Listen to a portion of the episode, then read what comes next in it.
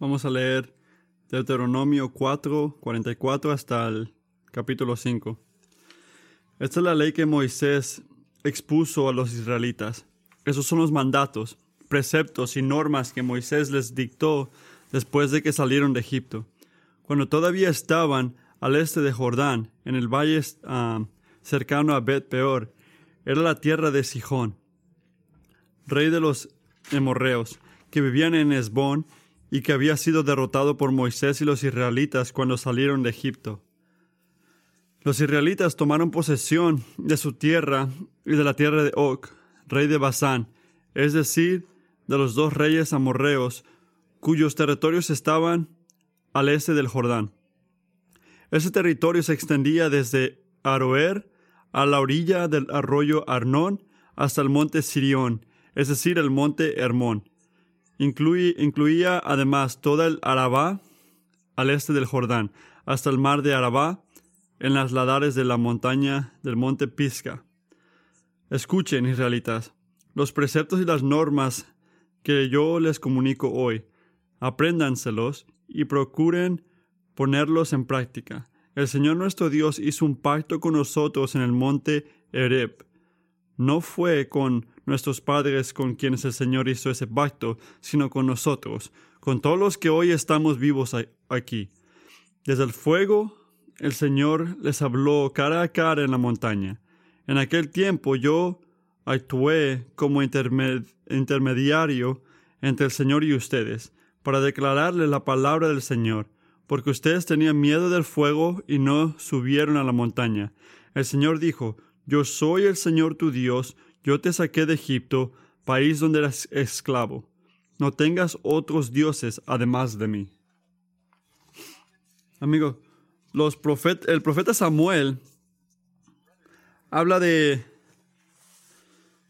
una historia con humor en 1 Samuel, Samuel 5, 3 y 4.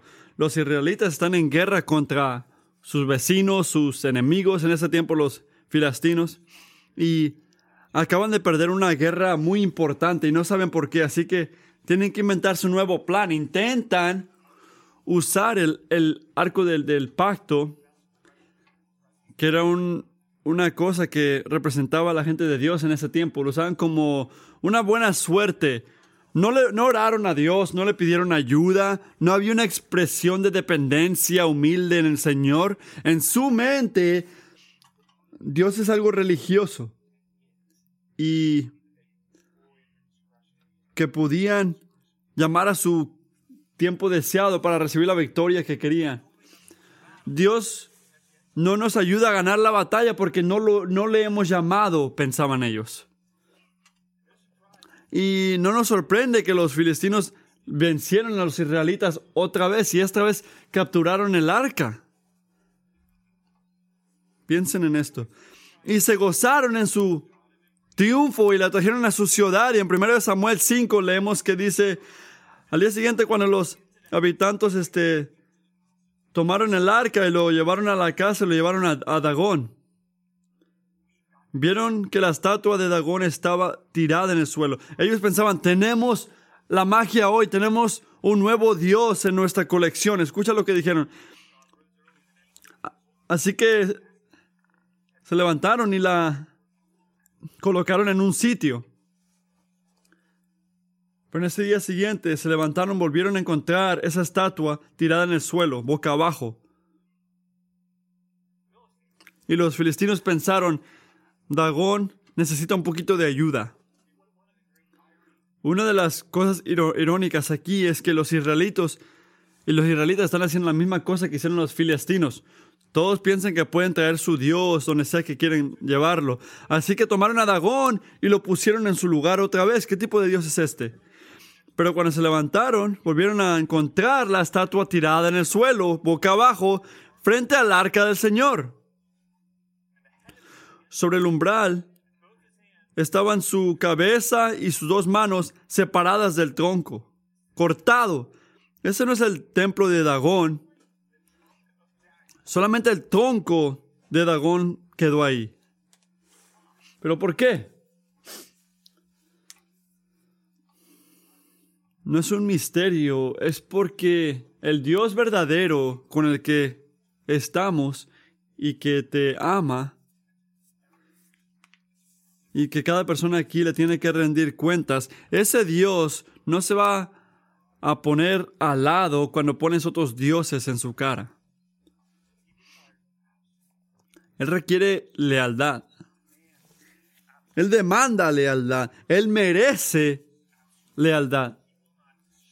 Él no va a compartir su gloria con otro. Él no va a dar su gloria a otro. Y si intentamos usarlo o manipularlo para recibir las cosas buenas que queremos, Él va a traer todo al suelo. Primero de Corintios dice, para nosotros no hay más que un solo Dios, el Padre, de quien todo procede y para el cual vivimos y no hay más que un solo Señor, es decir, Jesucristo, por quien todo existe y por medio de cual vivimos. Pero, dice Pablo, pero no todos tienen conocimiento de esto. Y por eso la ley de Dios, que se nos dio por el regalo de su palabra, por eso es un regalo tan precioso, porque nos confronta, nos, nos llama la atención de lo grande que es Dios, con lo singular que es, con la supremacía de Dios, con la alabanza exclusiva que merece. Creo que pensamos en la ley de Dios como un montón de reglas religiosas. Y yo sé que yo lo pienso así a veces. No hagas esto, haz esto mejor. No hagas esto, haz esto. Son puras reglas.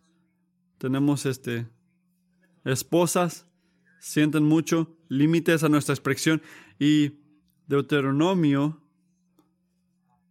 4 dice otra imagen. Obedecer la palabra de Dios. Y este es el punto de, de Moisés. Obedecer la ley de Dios requiere lealtad absoluta al Hijo de Dios, a través del poder liberador de la gracia de Dios. Obedecer la ley de Dios requiere lealtad absoluta al Hijo de Dios. No se trata de mantener un montón de reglas, aunque no es lo que miramos aquí, se trata de que amamos a Dios y que Él nos ama y no es algo que hacemos para merecer el favor de Dios, es de vivir en la libertad que Dios ha ganado por nosotros a través de la obra que hizo Jesucristo. Los hemos dicho una y otra vez, así que podemos vivir en un tiempo muy diferente en la historia redentiva que lo que vivió Israel, pero el mensaje que tenían que escuchar ellos es el mismo que tenemos que escuchar hoy nosotros. Hay que mirar esto en cuatro partes. En primer lugar, la obediencia es requerida por un Dios fiel. La obediencia es requerida por un Dios fiel. Es el primer punto. Piensen en esto. Cuando alguien en autoridad sobre ti hace una regla, ¿cómo se siente?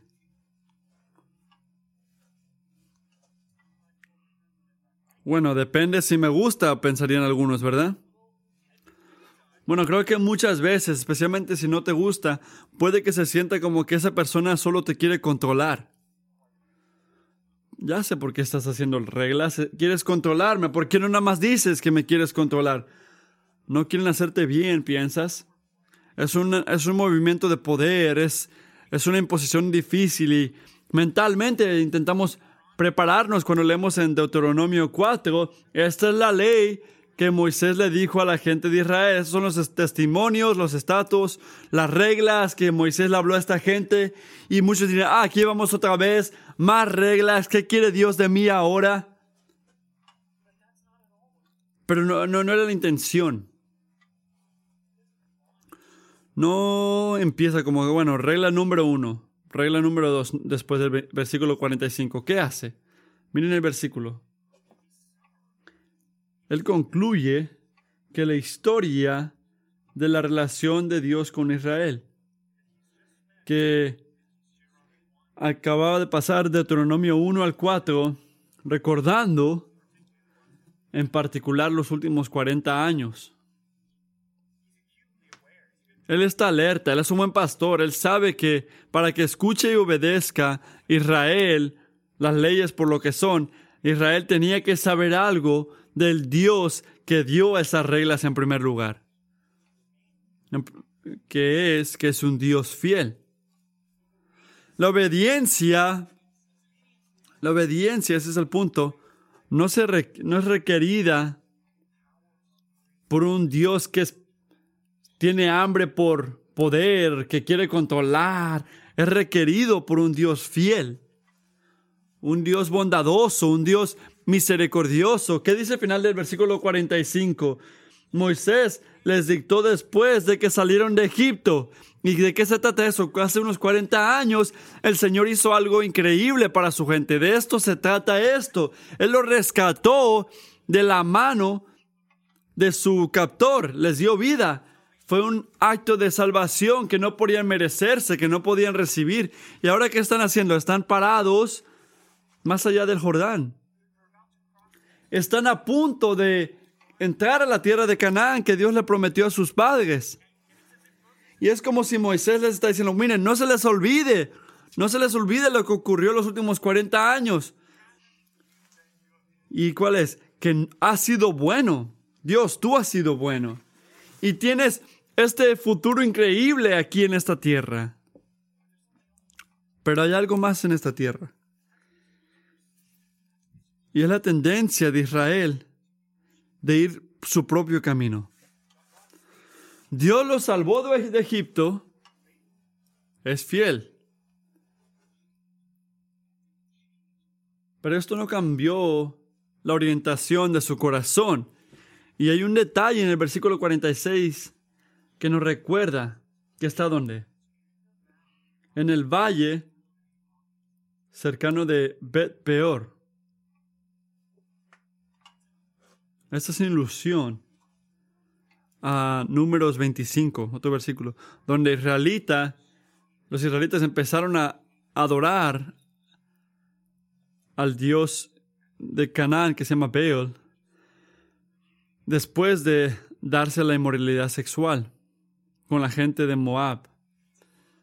Peor era un estudio en la infidelidad de los humanos hacia Dios y un contrasto a la fidelidad de Dios hacia ellos y lo que hace su fidelidad en el versículo 46 más llamativo. Así que sí, Israel está en un lugar equivocado, no debería estar ahí por ahí, es el mismo lugar donde el Señor este, obró en la tierra de Sión. Y en esa tierra estaban a gente que ya habían derrotado a los israelitas. Miren esto, liberación, mirándola en la hora de su infidelidad. Como una señal de que la salvación de Dios hacia los israelitas no era nada más una, un acto de una vez y ya. Mira, yo ya te ayudé en Egipto, ahora tú encárgate de lo demás. No, era el principio de una liberación fiel de Dios hacia ellos, una tras la otra. La tierra en la que estaba parada en este tiempo, mientras escuchaba el libro de Deuteronomio, esta tierra le pertenecía a un rey pagano, quien Dios se la terminó dando a los israelitas. Y al hacer esto, Dios no nada más estaba ah, enseñando su poder, estaba manteniendo sus promesas versículo 47 dice que ah, tomaron posesión de su tierra y de la tierra de Og. Y eso lo vemos en Génesis, cuando Dios le prometió algo, Él le prometió a Abraham que le iba a dar a su descendencia un lugar para que se queden, una tierra de su propia posesión, donde iban a poder sentir el gozo de vida con Él. Así que rápidamente Moisés nos está diciendo que Dios es misericordioso cuando Israel es, este, rebelde y Dios continúa salvando cuando, aunque Israel corre a la dirección contraria porque es un Dios fiel. Y cada una de estas ciudades, ciudades que nadie quiere decir porque son difíciles leer, en el versículo 48 y 49, gritan de su fidelidad. Y nos recuerdan que la fidelidad de Dios no nada más es una teoría cualquiera o un principio filosófico que se inventó alguien. No. Su fidelidad es tan verdadera como este lugar aquí. Míralo. Este es Beth de Peor, le dice a Israel. Ahora mira esta área aquí. Mira dónde estás parado. La tierra prometida después de tantas promesas.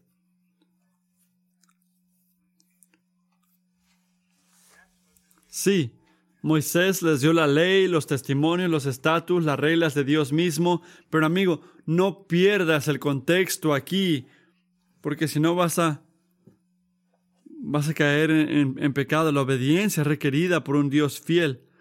El punto número dos, la obediencia es una expresión de la relación con Dios. La obediencia es una expresión de la relación con Dios. Aquí estamos mirando los primeros cinco versículos del capítulo 5, que el primer libro de Deuteronomio se trata de la naturaleza del pacto de Dios con su gente.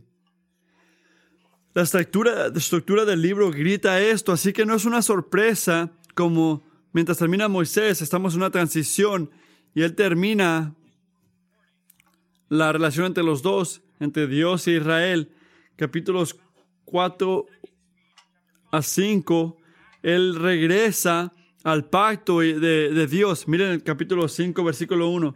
Escuchen, israelitas, los preceptos y las normas que yo les comunico hoy, apréndanselos y procuren ponerlos en práctica. ¿Por qué? ¿Por qué debemos ponerlo en práctica? ¿Por qué debemos aprenderlos? Miren el versículo 2. Porque el Señor nuestro Dios hizo un pacto con nosotros en el monte Oreb.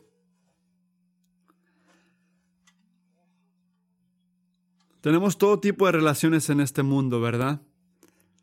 ¿Has pensado en cuántas relaciones tienes? No hablo de novio y novia, pero aunque es una forma.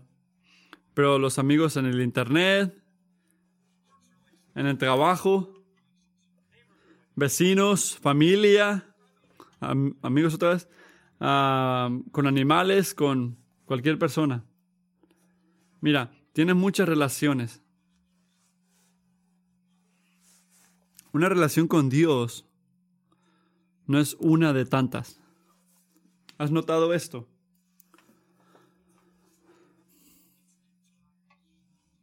Es una relación muy diferente porque es un pacto.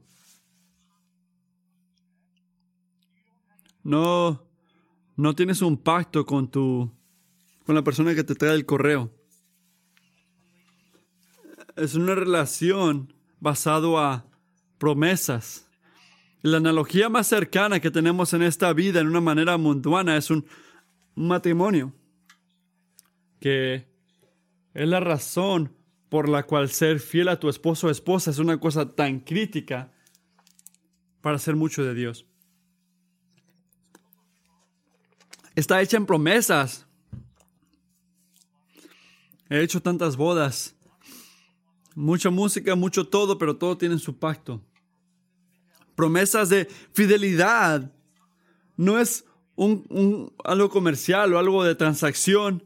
Bueno, no debería ser algo, una transacción. Tú me ayudas y yo te ayudo. No debería de ser así. No. Esa es un pacto, es un que venga lo que venga, yo voy a mantenerme fiel a ti. Esa fue la promesa de Dios a Israel y su responsabilidad hacia él también. Piensen en esto. ¿Por qué Moisés le va a recordar a Israel del pacto, de la naturaleza de su relación con Dios antes que empezara 22 capítulos de exposiciones de todos los detalles de la ley de Dios? ¿Por qué hace esto? Antes de 22 capítulos de lo que significa obedecer a Dios, vamos a regresar a la razón de esta, de esta relación. Es la razón porque la obediencia en su raíz es más que acción. Es relacional. Voy a decirlo otra vez. y deberían describirlo, la obediencia en su raíz es más que acciones, es relacional. Tenemos que recordar esto. La obediencia es relacional. No se trata de mantener reglas, se trata de relacionarse con Dios en la manera correcta. Cumplirlo. Cumpliendo la responsabilidad que tenemos con Él. Puedes leer toda la Biblia y lo ves, no nada más aquí, pero en todos lados. La obediencia a Dios siempre es una, una expresión de una relación con Dios. Obediencia es relacional y Moisés habla de unas implicaciones. Voy a hablar de tres del carácter de la relación de Israel con Dios.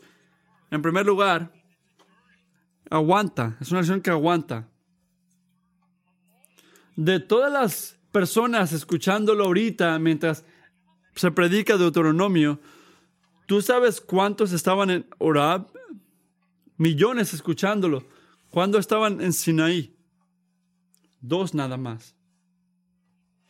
Joshua y Caleb eran los únicos. Los demás eran israelitas de segunda generación que crecieron en la iglesia, por decir. Pero ¿qué les dice Moisés? Mira el versículo 3. No fue con nuestros padres con quienes el Señor hizo el pacto, sino con nosotros. No nada más con ellos, sino con nosotros, con todos los que hoy estamos vivos aquí. Lo que está diciendo que un pacto con Dios no nada más es algo para tus padres, es una relación que Dios te ofrece a ti también y a mí también. Ah, en segundo lugar, es, es algo muy personal. Esa relación con Dios es muy personal. Nota, Dios le habló a los israelitas, mira el versículo 4, Dios le habló a Israel desde el fuego el Señor les habló cara a cara en la montaña. Así que ¿en qué manera les habló? Cara a cara. Y esa misma palabra se encuentra otra vez en el versículo 7, cuando el Señor le dice a Israel que no tengan otros dioses además de Él, ante Él, ante su cara. ¿Por qué? Por la naturaleza de su relación con ellos. Es una relación muy íntima, de cara a cara, compacto, personal. En último lugar, porque es un pacto, mira el versículo 5. En aquel tiempo yo estoy como intermediario entre el Señor y ustedes para declararles la palabra del Señor, porque ustedes tenían miedo. Ellos sabían, y lo vamos a ver más tarde, ellos sabían que el Dios con el que estaban era increíble, era santo, todo lo que tenían que hacer es acercarse y notar, yo soy pecador que no merece estar cerca de este Dios. No puedo nada más decir, hey, ¿cómo estás? Como dice Job, yo necesito que alguien nos ayude, un intermediante. Necesito un intermediante. Y amigos, el mismo principio lo tenemos aquí hoy. Solo podemos venir a Dios y relacionarnos con Dios en la manera que Él propuso y lo hizo posible en, posible en fe en Jesucristo. Él no ha parado, y esta es la buena noticia, Él no ha parado de establecer pactos, de, establecer relaciones que aguanten, que son personal, intermediadas. Y eso es exactamente lo que nos ofrece hoy en el Evangelio. El nuevo pacto en su sangre que está establecida en mejores promesas que el pacto de Sanaí. ¿Por qué digo esto? Porque en el nuevo pacto tenemos qué tipo de promesas. ¿Qué tipo de promesas? Promesas de perdonar todos tus pecados. Una vez por todas. Darte un nuevo corazón. Darte un nuevo espíritu con poder para obedecer. Promesas hechas en Jesucristo y no en ti. El verdadero Israel, que hizo todo para Dios, lo que nosotros como Israel fallamos a hacer. Él fue el Hijo perfecto, obediente. Jesús es el único que puede intermediar entre Dios y el hombre. Y su intercesión, su instrucción es infinita, infinitamente más que la de Moisés. ¿Y por qué? Porque lo mejor que pudo hacer Moisés era este, decir la palabra de Dios. ¿Qué es Jesús? Él es la palabra de Dios. Gran diferencia. La palabra hecha carne, Dios en carne, en Cristo, Dios nos ha hablado, literalmente hablado en forma de cara a cara. Con una claridad que la gente de Dios nunca había escuchado antes. Y al confiar en Jesús y seguir a Jesús y mirar a Jesús para satisfacer tu alma y hacerte bien con Dios, puedes recibir una bendición eterna, un pacto eterno. Y esto es el Evangelio.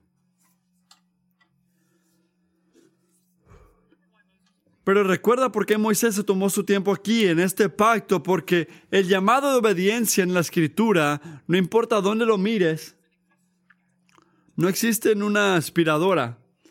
Dios es increíble, Dios es santo. Oh, pero tienes que obedecer. No, nada más está fluyendo en una aspiradora. Siempre es en el contexto de relación con Dios. Porque la obediencia es una expresión de relación con Dios. Y piénsalo así. Obedecer a Dios se trata más que lo que haces o no haces. Lo que haces o no haces se trata todo de la manera que te estás relacionando con Dios. Y esta es la raíz. Esto es lo que se trata. Y en tu punto cristiano, se trata de una postura hacia un Dios que te compró por sí mismo, aunque le costó la sangre de su hijo. Vamos a tomarnos más tiempo aquí porque Moisés lo hace. Miren el versículo 6, el punto número 3. La obediencia es habilitada por la gracia redentora de, de Dios. La obediencia es habilitada por la gracia redentora de Dios. Y Moisés llega aquí al versículo 6, está a punto de hacer un, un punto muy directo, que lo vamos a verlos en, en 20 capítulos de aquí en adelante, pero el versículo 6 es tan crítico. Si no entiendes esto, no entiendes lo demás. Así que escucha. Aunque no estamos bajo la ley mosaica, en una como una manera de ese pacto o un nuevo pacto,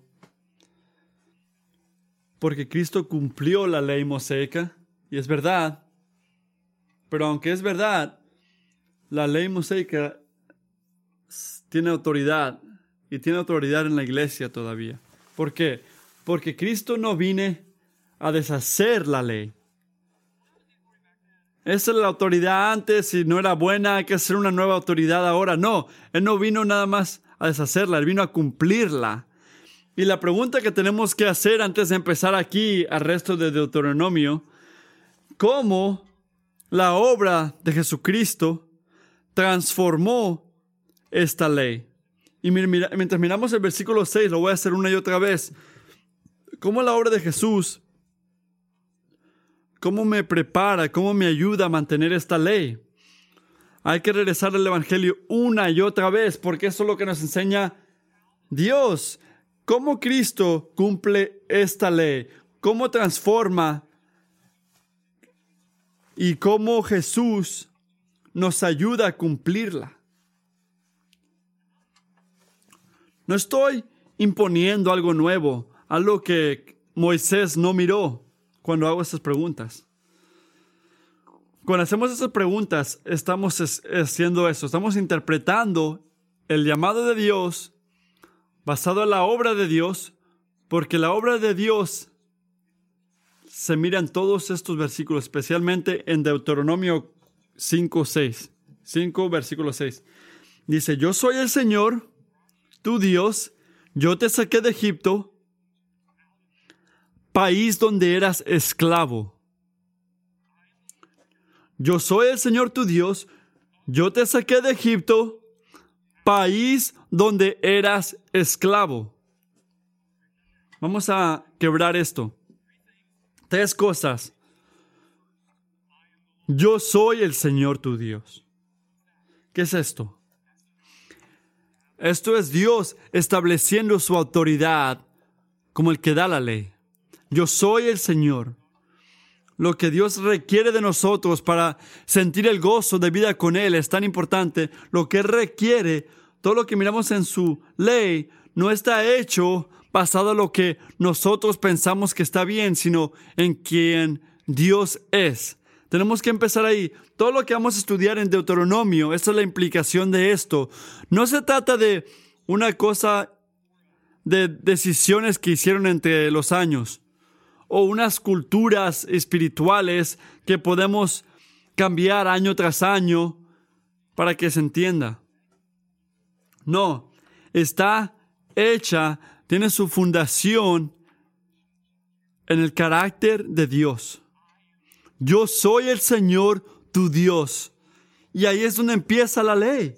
En segundo lugar, ¿quién es, quién es este Señor? No nada más es el Dios, es Dios. Yo soy el Señor, tu Dios. En otras palabras, en su gran misericordia, Israel, este Dios te trajo a sí mismo te hizo suyo. En su soberanía se movió para hacer relación con Él una realidad. Recuerda, relación con Dios no era la idea de Israel. Dios la eligió. Dios puso su efecto en ella. ¿Cómo digo esto?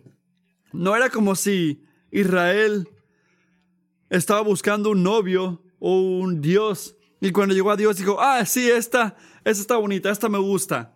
No, Dios la siguió. Hizo un pacto. Le dijo, eres mía, yo soy tuyo. Así que en tercer lugar, yo soy el Señor, soy tu Dios. la tercera cosa es, vamos a hablar de algo tan importante. ¿Qué he hecho yo? ¿Qué he hecho yo? La escritura nos regresa a esto una y otra vez. ¿Quién es el Señor y qué ha hecho? ¿Quién es el Señor? ¿Qué ha hecho? ¿Qué ha hecho en este, en este punto? ¿Qué ha hecho el Señor? Yo soy el Señor tu Dios. Yo te saqué de Egipto, país donde eras esclavo. ¿Qué hizo Dios? ¿Qué hizo Dios? Él no nada más resolvió darle vida a Israel, ser su Dios. Se movió para rescatarla de la esclavitud para liberarla de esa esclavitud. No nada más entró a la mitad y le ayudó un poquito y ya, y casi le ayudó y se retiró. No, él, eh, Israel estaba sin poder, incapaz de liberarse. Toda la historia del éxodo, liberación de Egipto, se trata de la manera en que Dios usó la fuerza de su brazo para sacar a Israel de la casa de Egipto, de la esclavitud y a una nueva casa, un nuevo hogar. ¿Y, ¿Y qué hogar es? El hogar de Dios, el hogar de libertad, el, del hogar de Egipto a la casa de Dios, de la casa de esclavitud a la casa de libertad. Y una y otra vez en la Biblia, esta, este éxodo de Egipto es una imagen de la esclavitud que tenemos al pecado y una esclavitud de la que solo Cristo puede liberarte. Juan 8 dice, ciertamente les aseguro que todo el que peca es esclavo del pecado, respondió Jesús. Ahora bien, el esclavo no se queda para siempre en la familia, pero el Hijo sí se queda en ella para siempre. Así que, si el Hijo los libera, serán ustedes verdaderamente libres. Lo, que, lo cantamos esta mañana. Lo que el Hijo libera, es verdaderamente libre. Nuestra naturaleza pecaminosa, piénsenlo así, es como un carro que, está, que no está alineado. ¿Has tenido un carro que no está alineado? Increíblemente fuera de, fuera de línea. ¿Qué hace? Se, se, se desvía. Una y otra vez se desvía.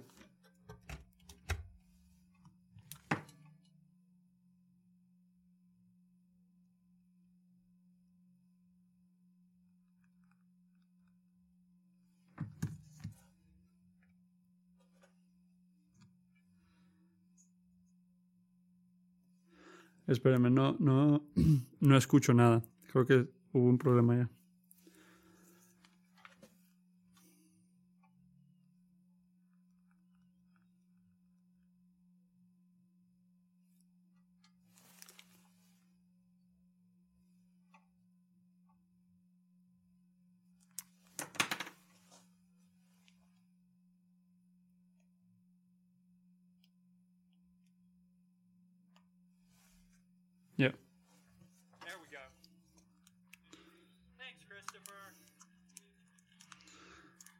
Oh, yo pensé que nada más yo no escuchaba. Ok. Bueno, estamos pensando en cómo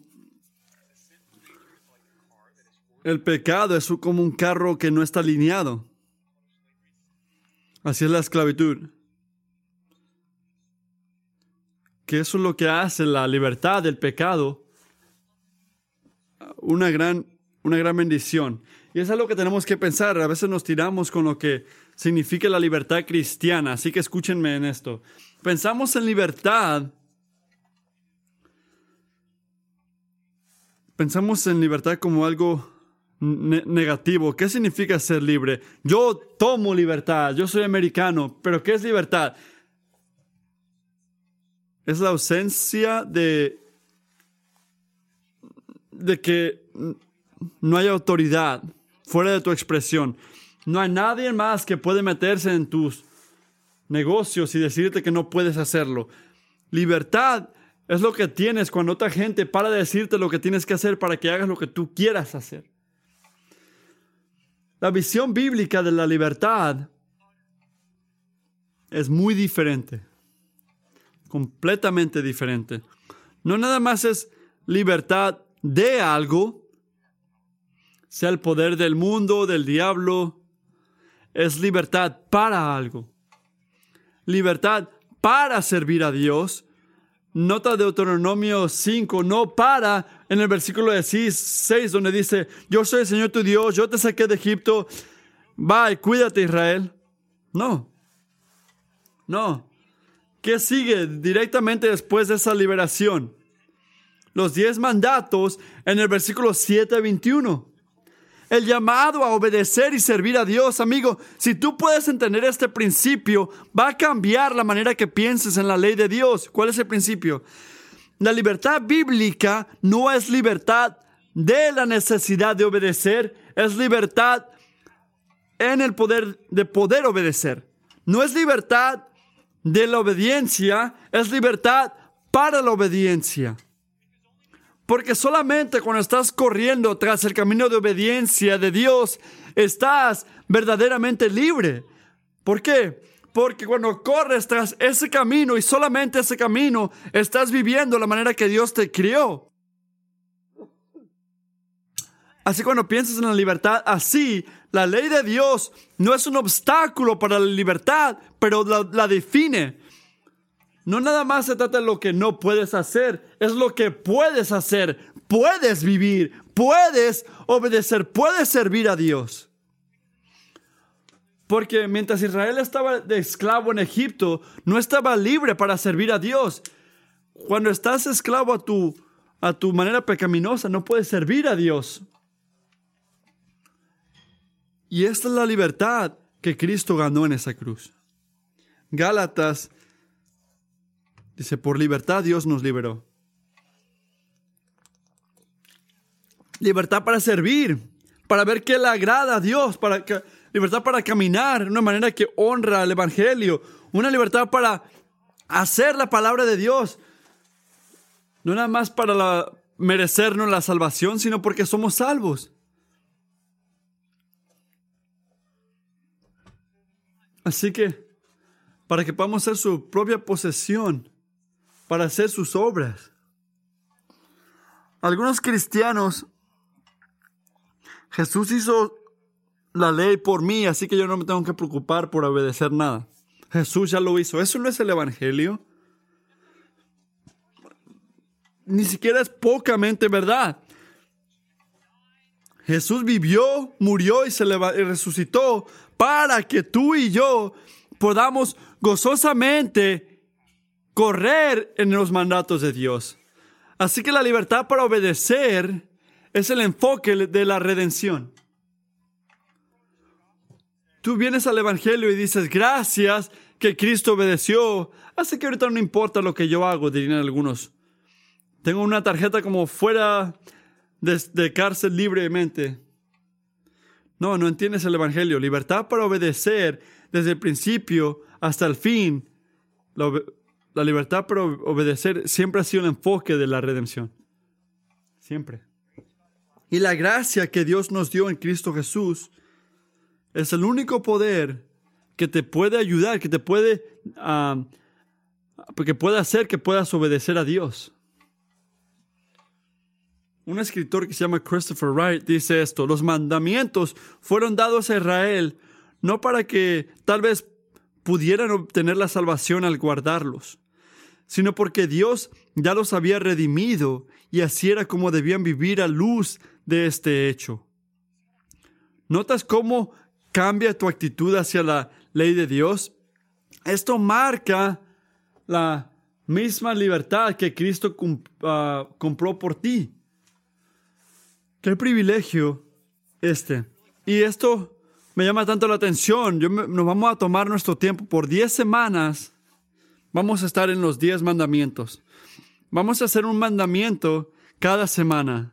Y la razón que vamos a hacer esto es porque mucha gente en este cuarto, incluyéndome a mí, has estado en la iglesia por mucho tiempo, creciste en la iglesia, puedes decirlo de una manera u otra, los conocemos. Y eso es un peligro. Así que, ¿qué vamos a hacer? Vamos a poner el freno de mano y decir cómo la obra de Cristo trans- transforma este mandato y cómo me ayuda a aplicarlo. Y me alegra que podemos hacer esto. El punto número cuatro. La obediencia requiere absoluta lealtad a Dios. La obediencia requiere absoluta lealtad a Dios. Así que se requiere por un Dios fiel. La obediencia es una expresión de la relación con Dios. La obediencia habilita por la gracia redentora de Dios. Y el último punto, la obediencia requiere absoluta lealtad a Dios. ¿Pero qué es? Es lealtad a Dios. Miren el versículo 7. Porque yo soy el Dios que te sacó de, la, de Egipto, de donde eras esclavo.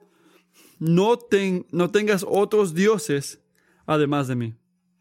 No tengas otros dioses ante mi cara. Así que el primer mandamiento es que tienen que correr de la idolatría. Lo hemos visto unas cuantas semanas ya que es un ídolo, un ídolo que amamos y servimos más de lo que amamos y servimos a Dios. Podemos ser cualquier cosa ídolo, un dinero, persona, lo que sea. Pero aquí es donde tenemos que tomarnos más tiempo. Porque muchos de los mandamientos, como el primero, vienen en una forma de provisión. Creo que es muy fácil decir, bueno, miré mi corazón, caminé por mi casa, no, no miré ningún ídolo, así que ya te entiendo, Señor. No hay ídolos en mi hogar. Escucha, en cada provisión, en cada cosa prohibida, hay una, hay una admonición, algo que te gusta. Un escritor lo puso así, al prohibirnos tener dioses extraños, quiere decir que no debemos transferir a otro lo que le pertenece. Al prohibirnos tener otros dioses, quiere decir que no debemos transferir a otro lo que le pertenece. ¿Qué dirías tú que le pertenece a Dios? ¿Qué le pertenece a Dios? ¿Qué le pertenece? Este escritor lo, lo quiebra más en, en cuatro categorías. Y se trata de darle a Dios lo que merece. Pero ¿qué, qué significa? Cuatro categorías. Adoración, confianza, invocación y agradecimiento. No importa si no lo es- escribiste. Vamos a ir punto por punto. En primer lugar, el primer mandamiento se significa es adorar y, y alabar a Dios por quien es. Gozarte en Él. En su perfección. Declarando su valor. Dándole la alabanza y dando tu admiración. Significa que no hay nadie y nada que te sorprende tanto como Dios o te alegra tanto como Dios. En segundo lugar, significa confiar en Dios. ¿Qué te da confianza? Que va a ser un buen día, una buena semana, un buen año. ¿Es tu plan de negocio? ¿El nuevo trabajo que tienes? ¿El bono que te acaban de dar? ¿O la fidelidad de Dios? Honrando el primer mandamiento significa que toda nuestra fortaleza por hoy y toda nuestra esperanza para mañana viene de nuestra confianza y amor de Dios. En tercer lugar, adoración, confianza. En tercer punto, invocar o llamando a Dios en cada momento de necesidad. Así que cuando estás en lucha, amigo, ¿a quién le llamas? Esa es la pregunta, ¿a quién le llamas? Ah, ¿Tu primer instinto es orar? Llamar al Señor? ¿O es mandar textos a mucha gente? Ahora estoy pisando dedos, pero voy a seguirle. ¿Le pedimos ayuda a Dios al pedirle ayuda a la gente? Sí, claro que sí. Sí, claro que sí. Pero el primero instinto revela mucho.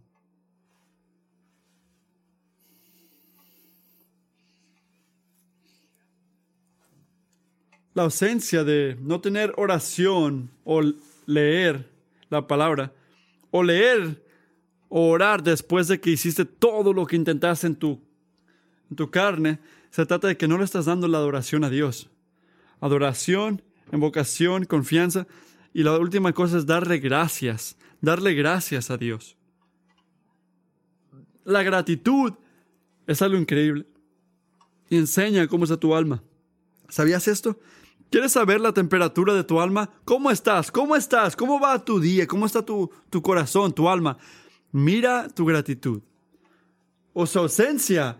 Si miras tu vida y miras a tus hijos o consideras tus amigos o evalúas tu iglesia, inmediatamente no puedes empezar en tantas cosas por, por la cual puedes sinceramente y gozosamente agradecer a Dios, puedes concluir que paraste de darle la alabanza que él merece, el agradecimiento que merece. ¿Por qué digo esto? Yo no soy alguien agradecido, Matthew, dirían algunos. Esa gente no lo merece. Pero ¿por qué digo esto? ¿Por qué dices que no, te digo que no le das a Dios la alabanza o la gracia? Porque Dios siempre está obrando a tu alrededor. Dios siempre está obrando en ti, alrededor de ti. No hay días donde el Señor no esté obrando. No hay áreas donde el Señor no está moviéndose. Está moviéndose en todos lugares, en todos tiempos, pero hay un problema cuando otros dioses, cuando otros ídolos tienen el efecto de tu corazón.